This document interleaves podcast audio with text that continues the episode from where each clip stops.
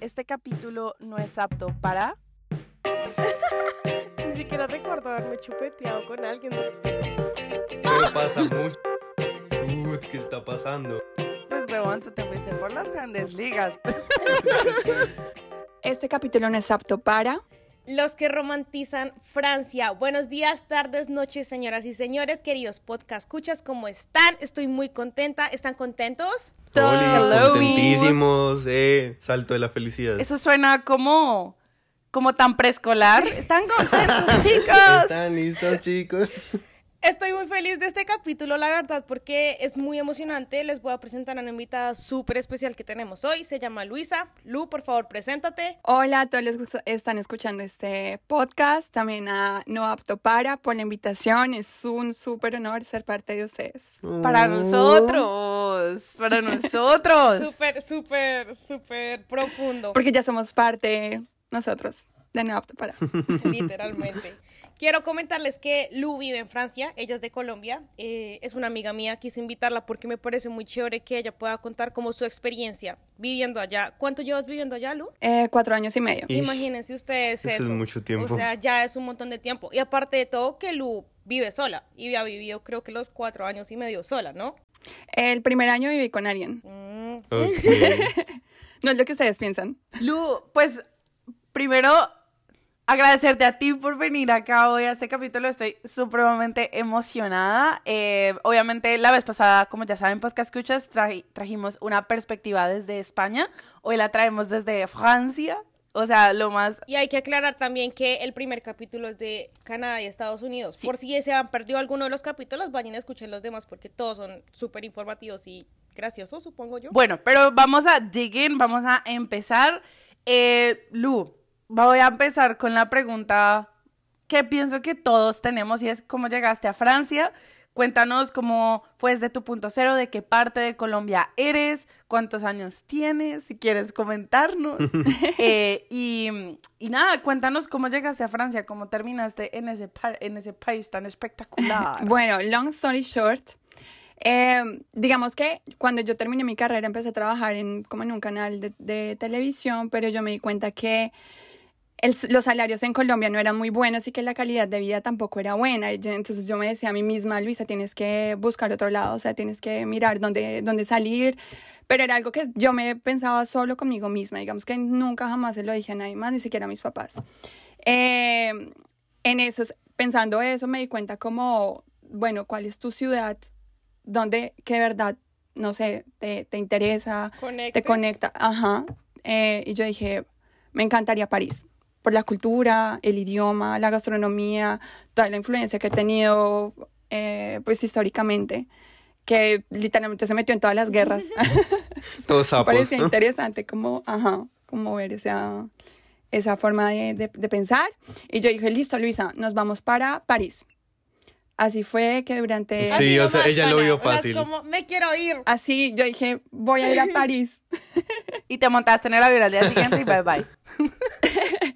Sí, digamos que fue algo un poquito más largo. Yo estaba trabajando y los fines de semana era mesera, todo para ahorrar, por lo menos para un año para vivir en, en Francia, porque el euro estaba cuatro veces más el, el Claro. peso. Bueno, el caso. Encontré la, la forma de venirme eh, como au pair. Entonces, mi primer año yo me vine como au pair. Eh, creo que ustedes son los primeros en escuchar la versión verdadera tenía de ni mi historia, idea. porque nadie la No tenía sabe. idea de nadie. que había sido así. Oh my God, I'm Pero excited. yo, yo tengo una pregunta antes de continuar y es, ¿tú qué estudiaste? O sea, ¿cuál fue la carrera que hiciste en Colombia? Eh, publicidad en la. Ujú.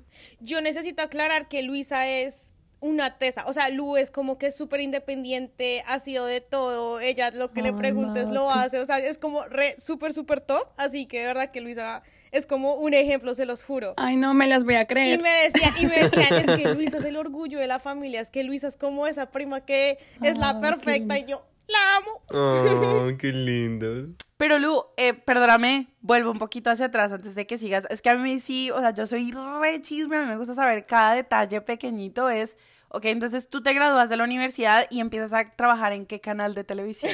Cuéntanos el chisme entero. Eh, digamos que yo primero trabajé en Canal RCN eh, y después empecé a trabajar en Canal Capital como analista de audiencia. Oh, wow. Publicidad no paga. Súper. Ok, digo. entonces ya, volviendo a este pedacito, entonces llegas de au pair, que au pair es ser nanny, ¿cierto? De, de, de niños. Total, entonces Ok. yo llegué a Francia a cuidar dos niñas en una familia monoparental con el papá. Em, fue una, te lo juro que es una experiencia súper enriquecedora porque tú aprendes mucho de la cultura eh, trabajando con los niños, pero al mismo tiempo te sientes como, em, sientes como esa desigualdad entre las personas que vienen extranjeras y los que ya son pues ciudadanos, ¿no? Yo creo que todos han exper- experimentado eso en Canadá, en Minnesota, eh, o en sea. Colombia, pues. y yo acá todo. ¿Y cuántos años tenían los niños? Eh, tenían no 8 y 10 años. ¿Y cuando llegaste tú ya sabías algo de francés o cero? Mm, había estudiado, pero digamos que era como el A1 y yo literalmente llegué y sabía decir como bonjour y ya, como buenos días y ya. O sea, Oh my. God. Y te ayudó, aprendiste. Y me ayudó un montón porque yo con los ahorros que, que hice trabajando en Colombia me pagué una universidad acá. Entonces es que yo es estaba- una tesa. Pero yo no entiendo cómo funciona eso. O sea, a mí, a mí que me expliquen porque yo no entiendo cómo son esos permisos para irse, para irse de au pair. Porque yo no entiendo si cuando uno se va de au pair uno puede hacer todo lo que quiera mientras que le dan como el tiempo, cómo funciona eso. Porque yo no sabía que se podía como pagar universidad mientras que uno estaba de au pair. Pensé que uno como que iba a eso y trabajar. Ni siquiera sabía que se puede ir de au pair Bueno, a Francia. sí. Es un intercambio cultural, básicamente. O sea, en mi tiempo, hace cuatro años era un intercambio cultural, ahorita es diferente. Pero entonces en el intercambio cultural tú estabas casi obligada a tener cursos de, de francés, pero digamos que eso lo pagabas tú. O sea, no lo pagaba el gobierno ni lo pagaba la familia. A, a veces lo paga la familia, pero es como mu- muy pocos los casos. Pero tú lo haces con una agencia, o sea, eso se hace con una agencia, ¿right? Y la agencia te, te ayuda a conseguir todo, como el curso, la familia, no sé qué, o tú consigues lo demás por aparte. Mm, el problema con las agencias es que yo no lo hice con agencia, lo hice en una página que se llama Upperward. Ok. Ok, súper. Anoten. Sí. Entonces, upperward.com. No, no, publicidad no pago. Sí, nada de esto es publicidad. Sí, se los digo. Si nos quieren hacerla pagarnos, pues de una. Sí. pero- Porque por agencia te sale un montón caro, te, sa- te sacan como 4 millones de pesos. Sí. Eh, encontrar una familia es súper difícil y por Upperware es muy fácil encontrar una familia, tú no pagas absolutamente nada. Eso es lo otro. ¿Cómo, ¿Cómo hiciste para conectar la primera vez con la familia? Porque entiendo que tú tienes entrevistas, ¿no? Ujú. ¿Qué onda? ¿Cómo Bueno, ¿Inglés? todo eso pasó mientras estaba en el canal, ¿no? Entonces la, la familia como que me llamaba, o sea, acá en Francia eran horas normales, pero en Colombia eran horas laborales. Sí. Entonces yo contestaba en el trabajo y yo, yes, ah, me Todo. tocaba en inglés, ¿no? Ah, ok. Entonces, yes, I'm really interested, I want to have the position, na, na, na, na. Ujú. Y en una de esas, pues funcionó bien. El, el, digamos que el, el papá de la familia estuvo interesado. Me dijo, me dijo como en enero que me iba a contratar en, en agosto. Entonces estuve como esperando todos esos meses y preparando un poquito más mi francés. Yo ya. tengo una, una super duda antes de continuar y es desmentir un mito porque yo en mi cabeza lo tengo así. ¿Ser au pair es solo para mujeres? No, Jamás. No. Yo juraba que era solo para mujeres. Yo no conozco. Váyase es que yo au no conozco un au pair que sea hombre. No conozco. Sea el primero. Sea Me el va a primero. tocar. Primer upper gay. Sí. es, depende mucho de la familia. Depende mucho de la familia porque hay niñas, hay familias que como tienen niñas prefieren como una niña, ¿sabes? Sí. Es, un poco Claro. sexista, pero, pero pues Bastante. depende de las familias. Total. Total. Lu, bueno, entonces dale, entonces tú empezaste tu aplicación, empezaste a hablar con las diferentes familias, supongo que pues que una te eligió y llegaste a Francia, llegaste al mismo lugar que estás ahora, ¿cierto? A París. Mm, llegué a un pueblo que se llama Juillan-Josas. Es muy cerca de Versalles. Ay, me encantó. Pronuncias hermoso. Me encantó. Pronuncio muy Soy como la Sofía Vergara francesa. Mm, Embrace Para it, uno suena embrace perfecto. Ok, y bueno, los dos niños que cuidabas, ellos también eran, pues supongo que obviamente también eran de París. Em, de, Fra- de París, fue puta de Francia, Sara, por Dios.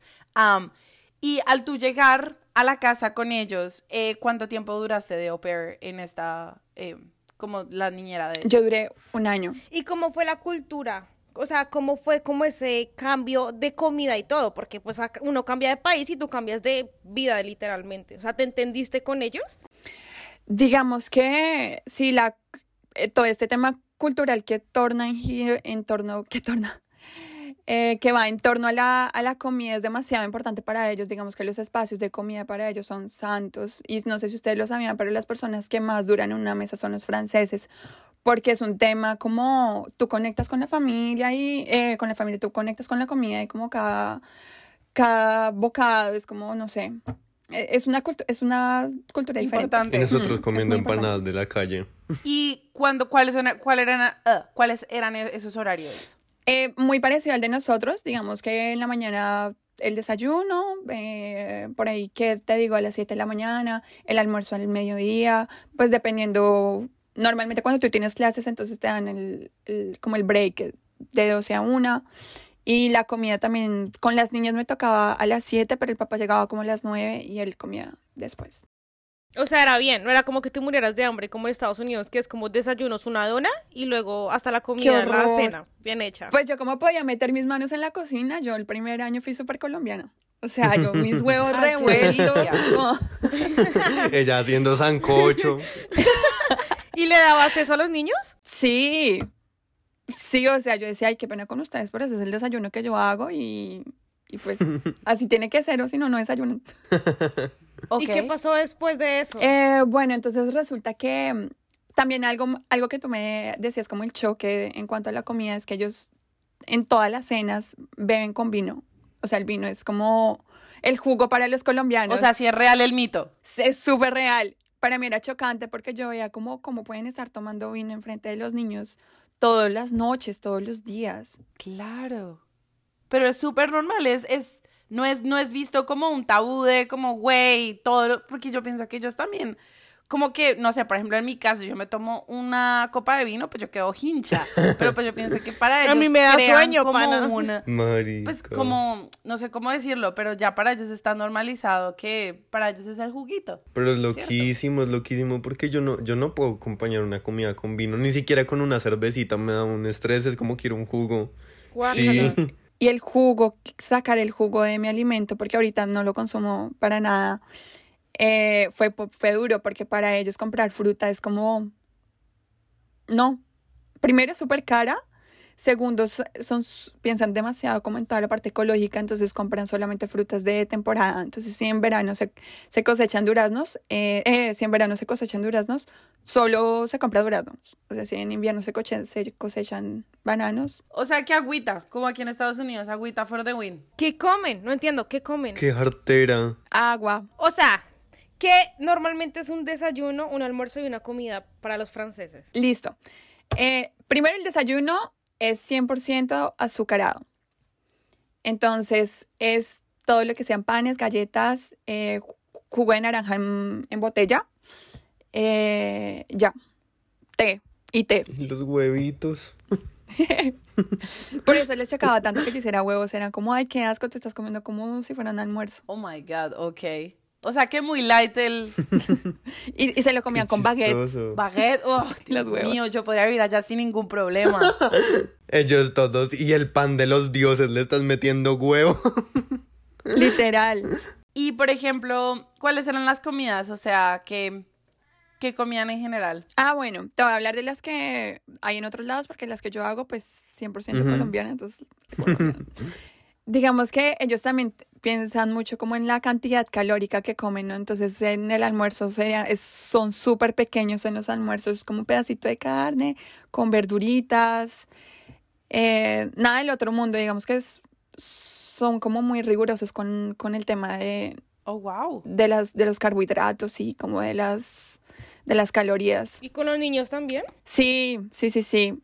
Incluso mi- mis papás siempre cuando yo les mostraba a las chicas por, por videollamada eran como, las niñas están desnutridas porque no están gorditas. Tú Que tú les des algo que es para que sean gorditas.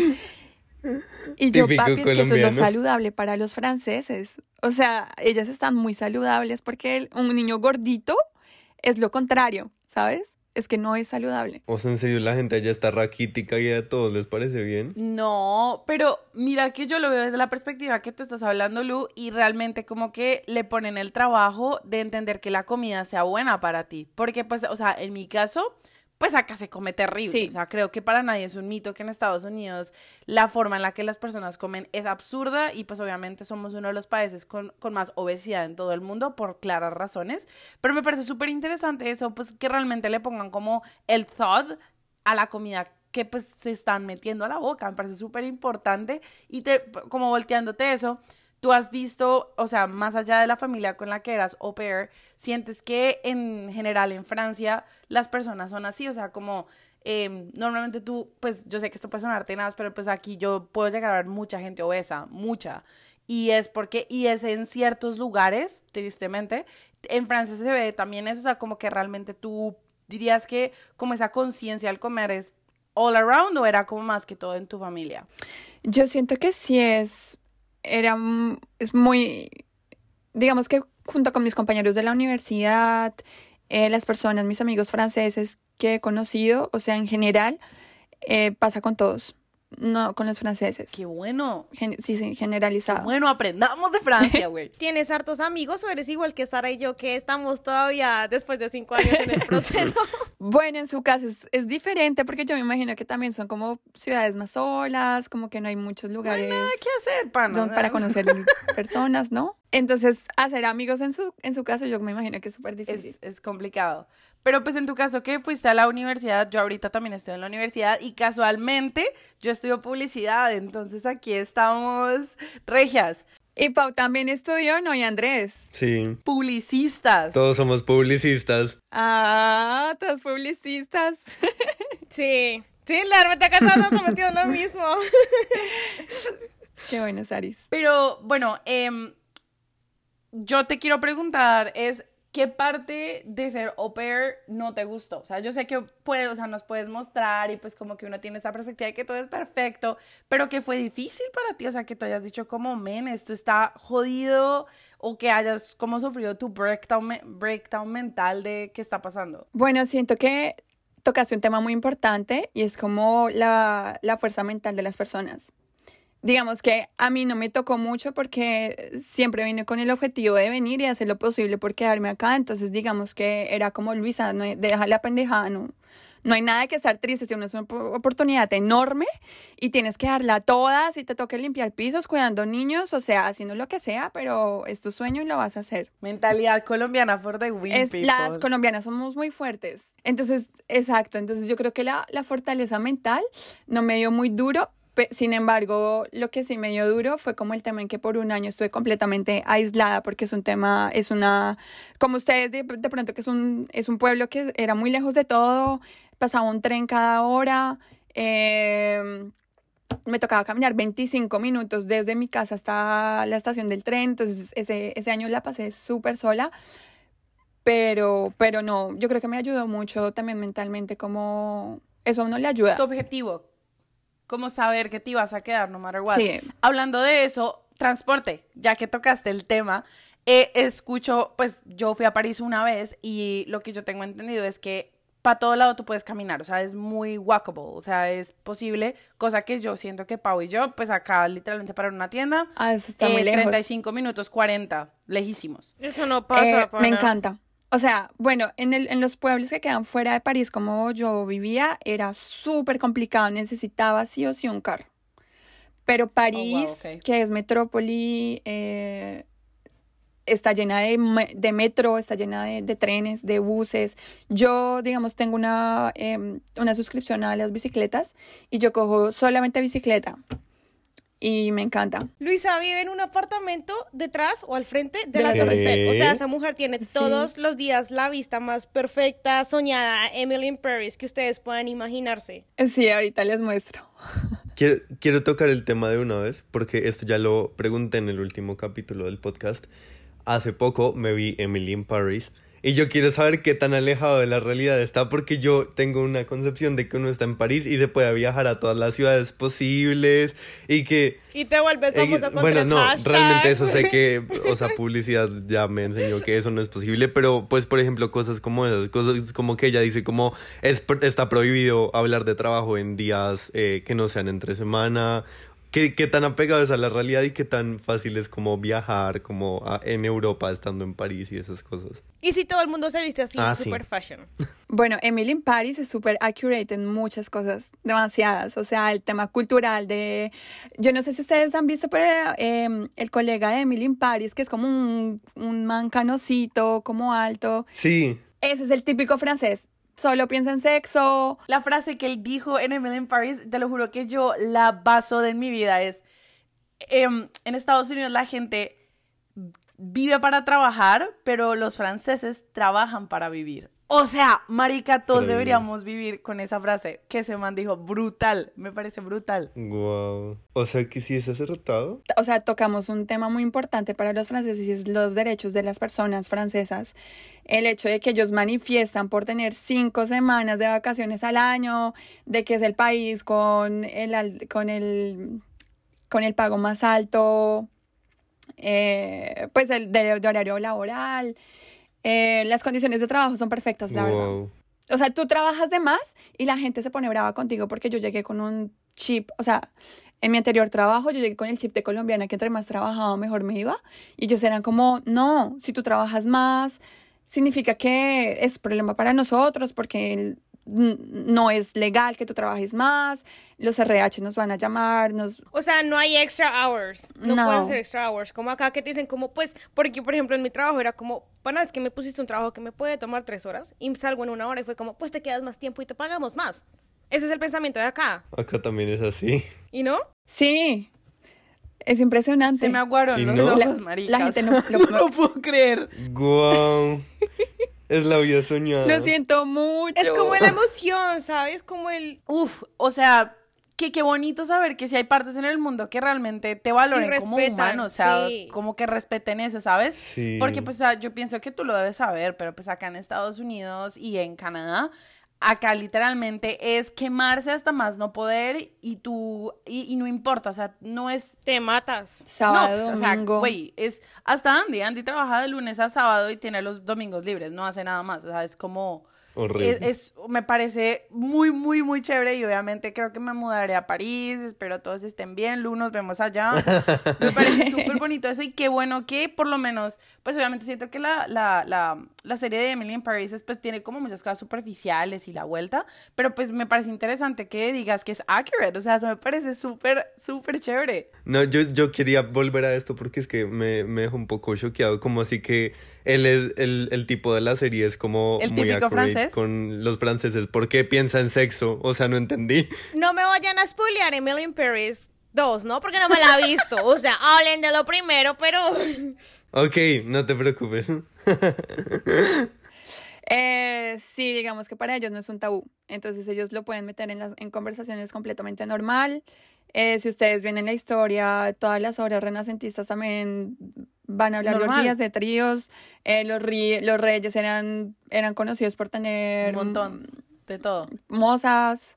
Pues, o sea, lo siento por la, por la palabra, pero eh, eh, es muy normal para ellos, ¿sabes? Y, y tú cuando estás acá te das cuenta que la- las personas, digamos, los matrimonios ancianos, la mujer eh, tiene que aceptar muchas cosas del hombre y está bien con eso. ¿Te ha pasado? O sea, ¿has tenido como alguna experiencia con un hombre? Porque yo sí he visto que ellos son un poquito como pasados con el asunto, como que no, no les da como miedo y como que no hay tanto límite, porque eso sí me acuerdo en la primera temporada. ¿Te ha pasado algo así con, con- algún francés? Por el hecho de ser latina, acá te lo juro que las latinas, eh, yo creo que las latinas rompemos en todo lado. ¿En serio? ¿En qué ¿Qué? sentido? ¿En qué sentido lo dices? En el sentido de que llamamos mucho la atención, les gusta mucho nuestra cultura, nuestra alegría, que somos trabajadoras, o sea, eh, nos tienen una muy buena percepción a nosotras como latinas y además que según ellos somos muy calientes, o sea, porque se la pasan pensando en sexo, entonces que somos muy calientes. Y pero- Lu toda pues ha tenido mucho sexo estando en París.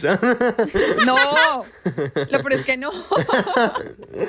No, lo peor es que no. Eh, pero digamos que ellos tienen una percepción distinta de nosotros, como que somos muy pasionales y muy pasionales en todo sentido. Bueno, ahora volviendo al track, porque nos estamos yendo literalmente como estamos tocando un montón de puntos. Volviendo como a- al punto clave, porque yo siento que muchas personas que escuchan este podcast les gusta tener como esas referencias para saber cómo pueden lograrlo ellos, porque pues en mi caso que yo te escucho, pues tú, tú no me conoces, pero mi sueño es irme a Europa, o sea, yo quiero irme a Estados Unidos mañana si es posible, entonces me parece como interesante escuchar esa perspectiva. Eh, bueno, entonces fuiste au pair por un año, eh, luego del el año se te acabó, no sé si se dice como, pues el tiempo con tu familia. ¿Qué pasó justo después de eso? O sea, ¿qué transición tuviste que hacer para poderte quedar? Em, bueno, entonces empecé las inscripciones a una universidad pública para perfeccionar el francés, porque digamos que mi idea fue, era de hacer un máster en una universidad pública, ¿no? Entonces me, me aceptaron en una universidad pública para hacer, estudiar como ¿Qué se llama? en Nanterre, la Universidad de Nanterre, Anter, ok, el súper. París 10. Y es así súper conocida, es una universidad así de ensueño, súper linda. O sea, es que yo sí soy muy Emily Paris y Lu lo sabe porque yo siempre era como, Lu, es que me vi este capítulo, ¿es verdad? O sea, literalmente yo era así siempre. Eh, digamos, sí, hay como 11 universidades públicas en Francia, em, por los lados de París, perdón, y esa es la número 10, pero quedaba afuera de París. Y digamos que, bueno, no, no sé, digamos que es como una universidad común y corriente, la verdad. Es que yo siento que nosotros a veces decimos, es común y corriente, pero común y corriente para uno, Sí. pero para los colombianos es algo como, pana, eso no O es sea- común y Como Colombia. corriente. Igual que en Colombia. Mm, Porque, digamos, Sara decía que la educación en, en Estados Unidos era como, pues no mala, sino como muy, pimbis, muy veces. básica. Como que nosotros acá nos meten mucha información en muy poco tiempo y allá es como, no sé, como todo muy por encimita, no sé. Pero pues no me malentiendan, yo ahorita estoy en la universidad y pues no es que esté fácil, weón, o sea, no me malentiendan. No, em, pero bueno, lo que ibas a decir, que... Ah, sí, yo estoy completamente de acuerdo con Saris porque yo escuché ese podcast donde ella decía que la educación en Colombia, nosotros tenemos muy buena educación en Colombia. Yo puedo decir que Muchas muy buenas bases. Sí, yo puedo decir que mi universidad tiene como mala reputación porque le decían la paseo y toda la vaina. Pero aprendí muchas cosas que me sirvieron acá. Sin embargo, yo considero que mi MBA fue el peor año de mi vida, el más estresante, donde resulté con, con ataques de ansias. O sea, bueno, pero eso fue mucho después, eso fue de, tres años después de, de haber llegado a Francia. No, pero esperen, esperen, esperen, otra vez nos desviamos, espérate, otra vez nos desviamos. Lu, ¿qué pasó después de ahí? Nos está contando, espérate. Eh, para los que no saben, el MBA es el Master of Business Administration. Eso es como eh, un máster sobre negocios, ¿cierto? Se lo podría, se podría ver de, esa- de ese sentido, ¿cierto? Ok. Sí, pero donde te exigen experiencia profesional. Y Lu, cuando tú te fuiste a, a la universidad, eh, cuando tú dices aplicar a una universidad pública, ¿tú cómo haces esto? O sea, ¿tú tuviste que sacar una visa de estudiante? ¿Tuviste que pagar la universidad pública? ¿Cómo, cómo llegaste a ese punto? ¿Y cuánto cuesta? Si quieres decir. Buenísima pregunta. Em, digamos que acá todo se tiene que hacer con tiempo, por lo menos con seis meses de anticipación. Tú tienes que estar mirando em, el pa- qué papeleo hacer, porque en Francia es muy conocido, porque la parte administrativa es súper burocrática. Entonces todo, todo toma un montón de tiempo, los papeles, toca cambiarlos bien, o si no, no te van a aceptar la, no, entonces no te van a aceptar la inscripción, todo, todo tienes que hacerlo con tiempo. Entonces primero tú te inscribes por lo menos a tres universidades públicas distintas. Yo me inscribí a la, a la Nanterre y, bueno, otras dos que ahorita no recuerdo. Eh, me exigían, digamos, tener un permiso. Eh, es contradictorio.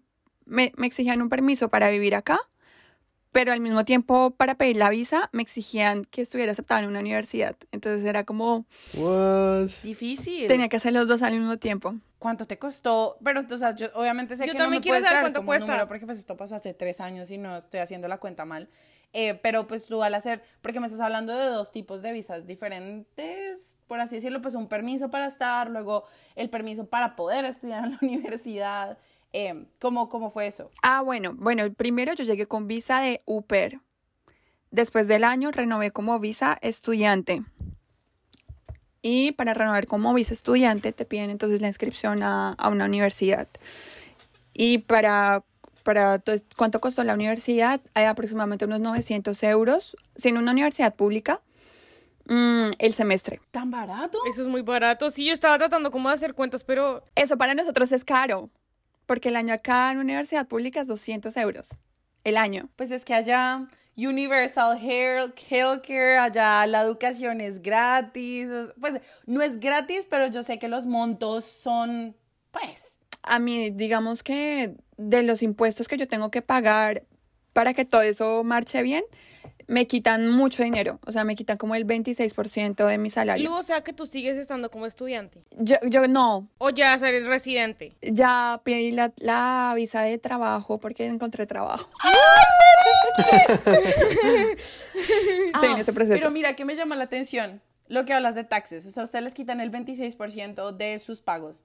Aquí te quitan el 20% y no tienes salud, no tienes educación, no tienes nada. O sea, ¿sí me entiendes? O sea, es la perspectiva. O sea, como a, no- a mí me quitan un huevo. Yo no sé cuánto nos quitan a nosotros. ¿Y, cu- ¿Y cuánto es el pago la hora? A mí ¿A cuánto te pagan a ti la hora? Yo, yo, pero bueno, yo tengo un, eh, un trabajo de estudiante, entonces yo a mí me pagan 15 dólares la hora. Pero trabajos que he tenido anterior, porque yo he trabajado mucho en la parte financiera, no me preguntes por qué, no sé cómo terminé ahí. Eh, pero en eso yo recuerdo, a mí me quitaban muchos taxes y recuerdo que el año pasado me tocó pagar taxes. O sea, as- después a ti te recolectan y depende de, de cuánto te ganaste o de tu situación, si eres cabeza de familia o lo que sea, te devuelven taxes. Sí, los anuales. Pero a mí me tocó dar taxes y te estoy diciendo que yo me ganaba menos de 25 mil dólares al año. O sea, pana, eh, eh, y, y no tenemos ningún, nada. O sea, la salud, terrible. No te, la, mi- por ejemplo, mi, mi semestre de universidad, una universidad pública que yo estoy en la Universidad de Minnesota, que es como la, la principal, me vale 7 mil 500 dólares el semestre. O sea, 15 mil dólares al año. O sea, pana. Pero así es así, así es acá. ¿Y es pública? Sí, es la, es la universidad, o sea, se te cuenta como la Universidad Nacional en Colombia, acá es la Universidad de Minnesota, es la más pública, república, república, 7.500 dólares el semestre. La educación está sobrevalorada en Estados Unidos. No me digas, ¿en serio? Lu, es absurdo. Y ella toda, sí. Lu, y, y el tema, Lu, el tema de, el tema de salud, ¿cómo es? ¿Te has enfermado allá? ¿Cómo son los hospitales? ¿Cómo hablas en francés diciendo me duele la cabeza? Universal Healthcare Pan. Pues me pasó algo muy chistoso. Una vez estaba en Ibiza y farreando me rompí un pie. Oh my, niño Me caí. farreando. ¡Qué buena experiencia! ¡Qué buen recuerdo, pana! Sí, siento que Y sería pues llegué a Francia y tenía mi tarjeta, digamos que en la Unión Europea tú tienes una tarjeta que te sirve como salud para la Unión Europea. Entonces, como fue, eso fue en España, pues acá pagaron todo.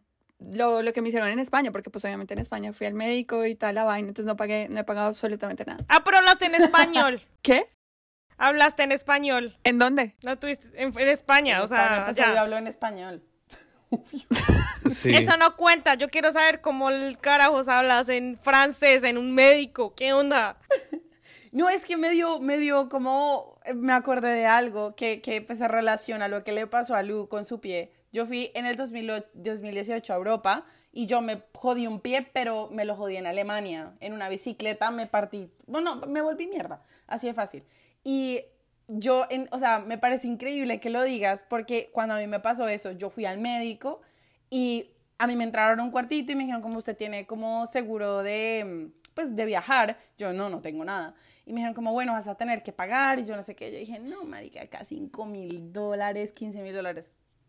Pagué 80 dólares. Y después de tres meses me devolvieron los 80 dólares. ¡Ay, qué rico! Y Qué luego bueno. cuando llegué a Estados Unidos a hacerme controles en el pie, por cada visita me cobraban 2.500 dólares. No, es que en Estados Unidos, de verdad. Te estoy diciendo, o sea, en Europa ni siquiera teniendo, o sea, yo estaba con un pasaporte en donde yo solamente iba como visitante. 80 dólares. Me hicieron puntos, el doctor más papacito delicioso del mundo. En el- me dieron absolutamente todo. Y te lo digo, o sea, yo me abrí el pie de una manera absurda. Pero me parece increíble lo que estás diciendo. O sea, tú poder coger una tarjetita y que te pueda pasar en cualquier país de la Unión Europea y que sea como listo, pana, ya quedaste regia. O sea, Guau. y también por el tema de que, ay, se me fue la paloma. Agárrala, agárrala. ¿Qué, qué, qué pasó? Que la, que la agarro, que la agarro. Y en España, Eh. Ibiza, pie roto. Bueno, Francés, ¿Qué tan doctor. rápido es? bueno, digamos que... Papacito. Eh, no, para serte sincera, digamos que muchos problemas médicos no, no he tenido, Ok, qué bueno. pero digamos que... eh, ah, ya, ya me acordé. Eh, en Estados Unidos es impresionante porque tú sabes que a una persona, cuando, cuando alguien tiene un bebé, supongamos, y hay una enfermera que carga el bebé, le tienen que pagar a esa enfermera los minutos que usó para cargar el bebé. Yo no sabía eso en Canadá también. Yo tampoco sabía Es- eso. ¿En Canadá igual, Sara? ¿Qué, qué, qué? Me perdí. ¿Tiene que pagarle a la enfermera? Ah, acá tienes que pagar por absolutamente todo. O sea, te estoy hablando desde el momento que tú vas a tener un parto, cada líquido, cada jeringuita, o sea, la jeringuita de la jeringuita de la jeringuita, todo, todo acá todo se paga, literalmente cada nacimiento, 100 mil, 80 mil, o sea, lo que vale una casa, weón. ¿Qué? No, yo lo tengo en la casa. Lo meto en una tina y ya. Yo me acuerdo que una vez me salió, me salió un TikTok de una chica, no sé si era en Canadá o en Estados Unidos, la chica no alcanzó a llegar al hospital por el parto, lo tuvo en su carro y la gente le decía, te ahorraste un montón de plata, o sea, agradecelo, de verdad, agradece la plata que no tuviste que pagar en el hospital por tener ese bebé. Todo el mundo le decía lo mismo y yo era como, no, o sea, qué loco que te salga más barato tener el bebé en un carro que en un hospital. Sí, qué loco, ¿no? Bueno, Lu, entonces, universidad, eh, el permiso, 900 dólares, perdón, bah, dólares, euros, que es un poquito más. Euros. Eh, en la universidad, ¿cómo llegaste hasta el punto de ahorita? O sea, terminanos de contar esa parte y luego te hacemos digging en cada una de las cositas. Ah, bueno, listo. Em, ¿Desde dónde, perdón? Eh, bueno, nos cuentas que es de la parte que tuviste que pedir un permiso para poder estar en Francia, pero también te tenías que buscar para poder ah, tener la visa de estudiante, si no estoy mal. Sí, total. Entonces, bueno, me tocaba, digamos que la visa pair era un año. Después de eso, entonces para renovar como estudiante fue que me inscribí a la universidad. Eh, mis papás me tuvieron que enviar los extractos bancarios de ellos porque yo no, no tenía trabajo y nadie me contrataba por lo que yo estaba en un pueblo súper lejos donde no había absolutamente nada. Y para, supongamos, sustentar que ellos me iban a mantener durante un año, pero pues obviamente no pasó. O sea, no me, no me yo creo que mis papás no me enviaron ni, ni 10 euros. Lu, yo hasta- tengo una duda, perdóname. ¿Tú fuiste a Colombia durante el proceso de la residencia o siendo au pair? Porque yo me acuerdo que tú fuiste a Colombia, ¿sí? Yo fui a Colombia, pero el tercer año. Mm, ok. ¿Y tus papás han ido? Dime. ¿Tus papás han ido? No, mis papás no han podido venir. Ay, no digas. Ok. Entonces, en lo que íbamos. Bueno, entonces para renovar la visa como estudiante tenía que estar entonces primero eh, aceptada en una universidad, tener un permiso de eh, un lugar de vivienda, que se me lo había dado mi familia con la que estaba viviendo, y ganar, tener como solvencia de 600 euros mensuales durante un año. Entonces, que eso, es lo, que eso es lo normal que también te van a pedir si tú vienes desde Colombia directamente como estudiante. Entonces te van a pedir que seas, tengas admisión, eh, admitido a una universidad, lugar donde vivir y solvencia económica. Entonces, bueno, mi ca Ok, ya los Ok. anoté todos. Realmente siento que Sara tiene un cuaderno ahí escribiendo cada cosa que Lu Yo está estoy tan diciendo. focus. Sí. Lu, y cuánto, o sea, un poquito, no sé si tiene que ver, pero ¿cuánto les pagan a ustedes por, a ustedes les pagan por hora cuando Sí. trabajan? ¿Y cuánto les pagan? Como estudiante, tú tienes derecho a trabajar solamente 900 horas al año, que sería como 20 horas a la semana. Y, Part-time. Sí, un part-time. Y digamos que por hora son 10 euros. ¿Eso es poquito o mucho? Eso es poquito. Sí, eso 800 suena- euros al mes es, poquito. es poquito. Wey, wey, wey, 800 euros al mes es poquito. En París. Pues que París es un lugar caro. Pana, yo me gano 800 dólares al mes y puedo estar medio Es viva. que sí. Pero digamos cuánto, digamos que acá el metro cuadrado es demasiado caro también. Entonces vivir en un espacio es como mil euros. ¿Tu, tu, tu apartamento es más costoso por estar cerca a la Torre Eiffel? O sea, por tener por esa barrios, güey. No Eso tanto. va por barrios, ¿no? O sea, Sí, por el arrodismo. Pero eh, yo creo que importa más es como el tamaño. Ah. Porque yo estoy muy cerca de la Torre Eiffel, pero digamos que yo pago menos que los que supongamos, en otro, en otro arrodismo que está lejos de la Torre Eiffel, por ejemplo. Ya lo puedes seguir, lo siento. Y entonces después de tener esos tres documentos que te requieren. ¿qué Entonces, entonces me puse a enviar hojas de vida como loca, como mesera, porque pues ya no podía estar siendo au pair, ya mi universidad estaba en París y no estaba en un pueblo y tenía que venir todos los días a, a París en tren. Entonces encontré como un trabajo, encontré un trabajo. Y La primera ma- semana que empecé me, me, me sacaron, que porque no, que porque, bueno, yo estaba teniendo en las noches y que porque las noches no daba dinero, entonces que, que no me podían tener. Y yo me quedé como Ay, no. terrible. Yo me quedé como sola en París, eh, digamos que ya había empezado a, a vivir en un apartamento. Mi apartamento era... Tenías gastos. Sí, exacto. Y... ¿De qué era el trabajo? trabajo Sorry. de mesera. Ok, listo. Era como atendiendo, era como en la caja. Entonces llegaba la gente y tú vendías cosas. O sea, no tenía como mucha interacción con las ¿Y pagan en cash la gente o solo también tap como acá? Yo tengo las preguntas más tontas, pero es que de verdad se me hacen. ¿Qué es tap? Payless, payless payment. Tapeas la tarjeta, tapeas el celular. No, Oh. sí, tarjeta. Ah, ok, ok, ya, ya entendí. Sí, completamente tarjeta también. Bueno, gente, entonces, ahora si quieren saber qué nos iba a seguir contando Lu, vayan a la segunda parte de ese capítulo que está buenísimo y tenemos muchísimo más para que ustedes escuchen. Pero pues obviamente gracias por escucharnos. Compártanlo con sus amigos.